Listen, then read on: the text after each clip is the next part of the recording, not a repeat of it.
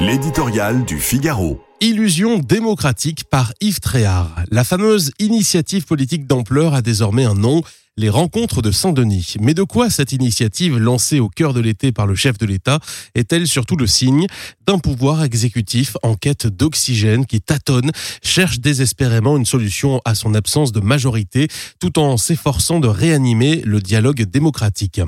Quand il est arrivé à l'Élysée en 2017, Emmanuel Macron avait promis l'émergence d'un nouveau monde, hors des partis traditionnels avec de nouveaux visages et usages. Six ans plus tard, en dépit de sa réélection, le constat ne peut être que sévère.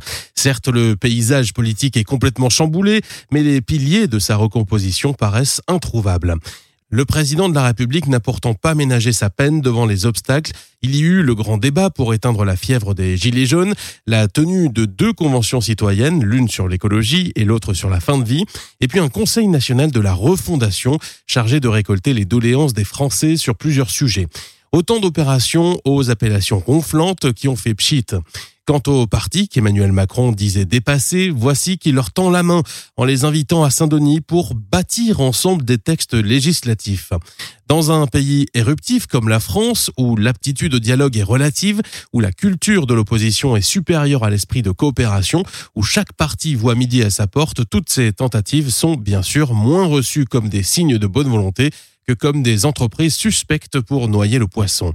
L'illusion démocratique ne trompe personne.